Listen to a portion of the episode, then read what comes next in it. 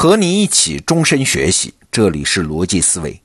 最近呢，我偶然翻到了一本书，叫《社交天性》，作者呢是美国社会心理学家马修·利伯曼。那这本书主体的内容本身的内容啊，是讲人为什么是一种社交动物。哎，其中有一些洞察很有意思，很有解释力。比如说，人为什么通常都害怕在公开场合下演讲呢？其实啊，我们担心的不是内容，不是怕讲的不好不受欢迎啊。站在人类社交天性的角度去理解，真正让我们觉得紧张的原因是啥？是我们一旦站到了很多人面前演讲，就让一个风险大增。什么风险？就是让不喜欢自己、拒绝自己的人的人数大增。啊，虽然我们心里知道公开演讲有各种各样的好处和收益，但是作为一个社交动物呢，我们内心里其实非常恐惧在社交上的成本和损失。哎，现在你就明白了，为什么小孩子里面一句话叫“我不跟你玩了”，这是小孩子的世界里最严厉的惩罚。但是啊，这不是我们今天想说的重点啊。我今天想说的是，在这本书的一段材料中，我突然悟到了。哎，为什么现在有这么多宅在家里的人？你想嘛，既然人是社交动物，那为什么现在还有那么多人愿意一个人关在家里，长期不和人打交道，也过得挺好呢？哎，这个现象日本很严重啊，中国现在也有很多苗头。比如说，日本电视节目里就报道过，有一个宅男从十六岁开始，二十七年，整整二十七年没有出过门啊。这个人被称为叫日本第一宅男。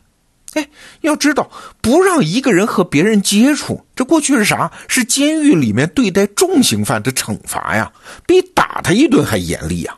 哎，所以宅啊，宅在家里，它确实是一种很奇怪的现象，它违反人的天性嘛。好，下面我们就来看看我从《社交天性》这本书里得到的启发。我先来问你一个问题啊：我们人的大脑闲下来的时候，他在干嘛？你可能会说，既然闲下来了，那当然什么都不干了。我以前的想法跟你一样啊，但是看了这本书之后，我才知道不是。其实啊，我们的大脑会把所有空闲时间利用起来，只干一件事儿，那就是思考他人和自己的关系。哎，你体会一下啊，这会儿你什么事儿都没有，你就坐那儿闲待着，你发现你的大脑在干什么？它当然就是一会儿想想这个人。一会儿想想那个人，一会儿在这段关系里待一会儿，一会儿在那段关系里做做白日梦啊！这就是我们什么都不干的时候大脑的正常状态。哎，这既符合我们的日常经验，也符合科学家的科学发现。神经科学家用一种大脑的扫描技术，可以追踪到不同脑区启动或关闭的情况。你可以想象一下这个技术啊，就好像你的大脑啊是一个可以发光的地球仪，一个球啊。那某个脑区开始执行任务的时候，就是想事儿的时候，那被激活的那部分的神经元就变多，那个部分就会亮起来。在仪器上看起来呢，你的大脑可能是这儿亮一下，那儿亮一下。哎，神经科学家们发现，在你的大脑不做某一项具体任务的时候，会有一系列的脑区变得活跃、亮起来。也就是说，不管你刚才是在做数学题，还是在画画，还是在开会发言，只要你停下来，进入什么都不干的状态，你大脑中的一个特定区域马上就会打开，自己开始运转。神经科学家管这个部分叫做默认网络。也就是一个会在默认情况下打开的网络啊，就像你手机开机之后，不要经过你同意就会自动启动的那些程序。那这个默认网络的作用是啥呢？哎，科学家发现是社会认知。什么叫社会认知啊？就是你对自己、对他人以及你和他人的关系进行的思考，这就叫社会认知。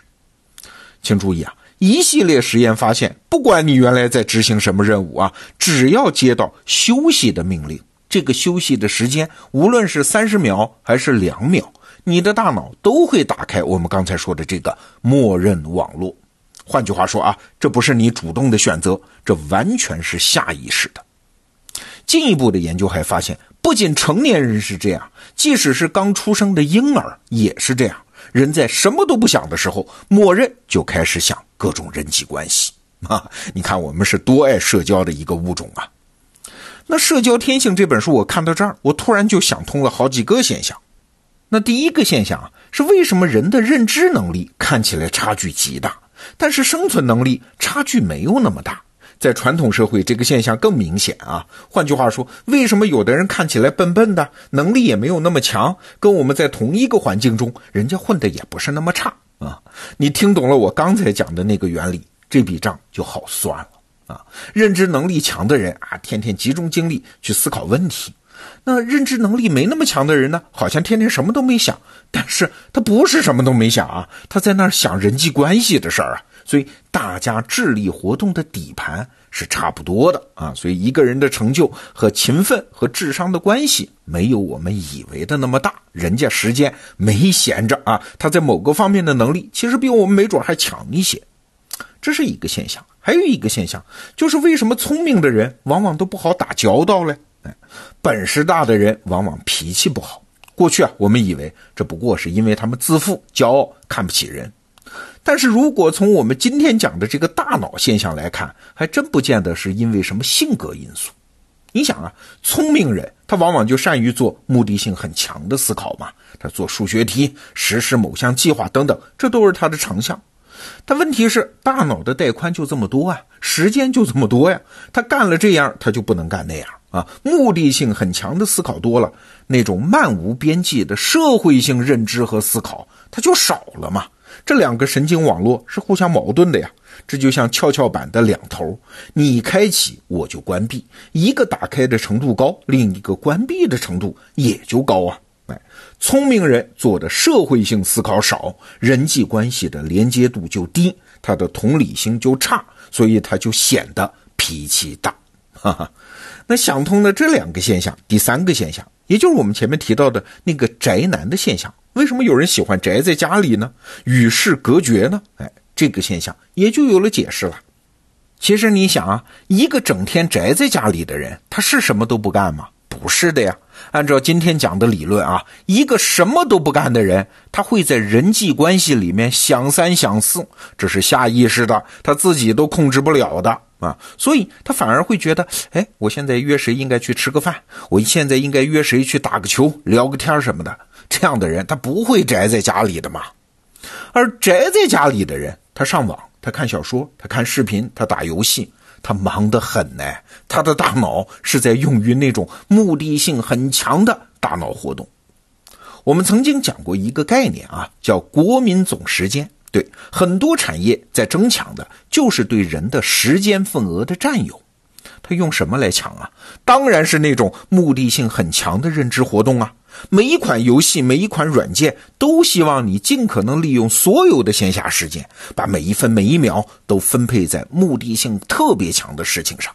比如说打游戏，你的大脑在打游戏的时候会调动各个脑区配合在一起，才能打得好游戏啊。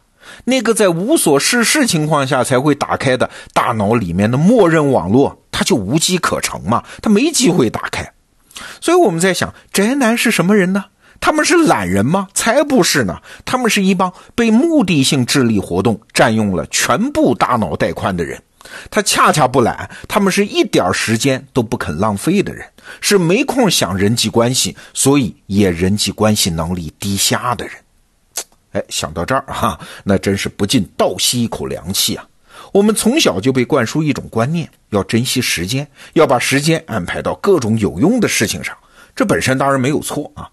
但是在现在的商业环境下，每一种商业服务都把自己打扮成非常有用的样子，占用我们的一部分时间。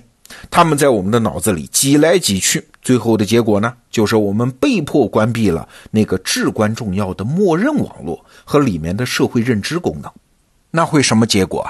就是我们一直追求能力，但是到头来反而是对自己能力造成了损害啊。那说到这儿，我又顺便想通了第四个现象啊，为什么在很多创业者的群落里面，比如说硅谷，就很流行一种活动叫冥想？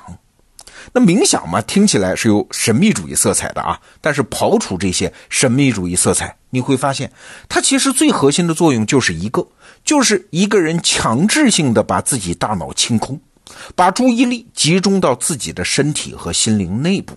把目的性很强的认知活动暂时关闭一会儿，哎，这个时候在冥想结束的那一刹那，我们有可能回到对人际关系相三相四的本来面目啊，重新回到一个人的正常状态。好，《社交天性》这本书写的很有意思，咱们得到 APP 里面既有电子书，也有听书版。如果你感兴趣的话，可以再去多了解一下。好，这个话题逻辑思维我们就先聊到这儿，明天见。